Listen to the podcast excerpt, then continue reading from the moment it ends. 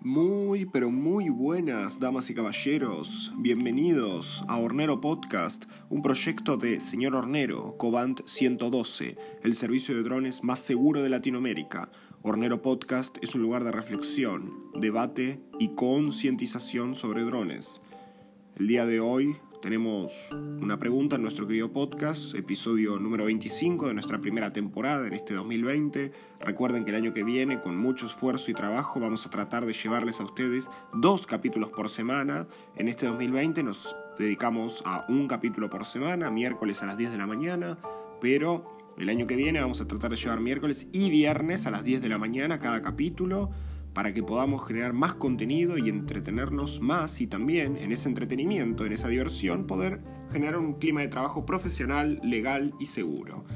El día de hoy nos llega una pregunta de cuando filmo a 4K 60 FPS, ¿qué necesito saber sobre la carga y edición del metraje para la web? A ver chicos y chicas, por más que entendamos y sepamos que todos vemos en 1080p en nuestros celulares y tablets, tenemos que entender que grabar en 4K y exportar en 1080 da mejor calidad que en 1080p nativo.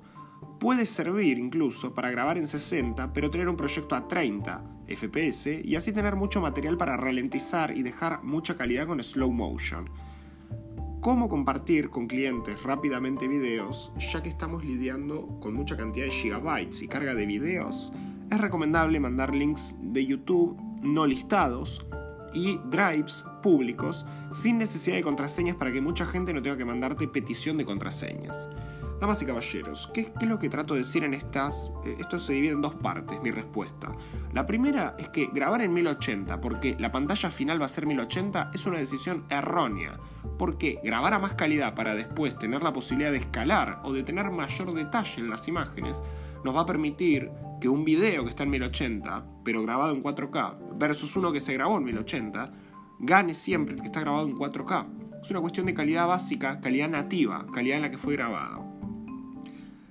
también dentro de esta parte más técnica se encuentra el hecho de que podemos hacer un proyecto a 30 y poner muchas escenas con slow motion, es decir, con cámara lenta, lo cual nos va a permitir mucho margen para corregir errores o incluso generar una mayor calidad cinematográfica. Y la segunda parte de esta respuesta es cómo vamos a compartir estos videos en 4K 60 FPS, ya que sí, son muy pesados, mucha gente no los puede ver. Mucha gente lo que hace es generar un link de YouTube, no listado se refiere a que es un link que solo los que tengan el link pueden verlo. No se necesita contraseña, pero tampoco es público.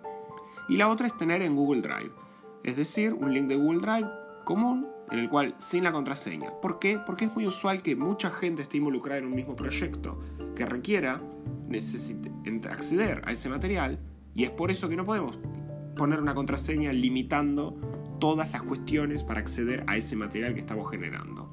El acceso y la distribución del material tiene que ser lo más fluido posible.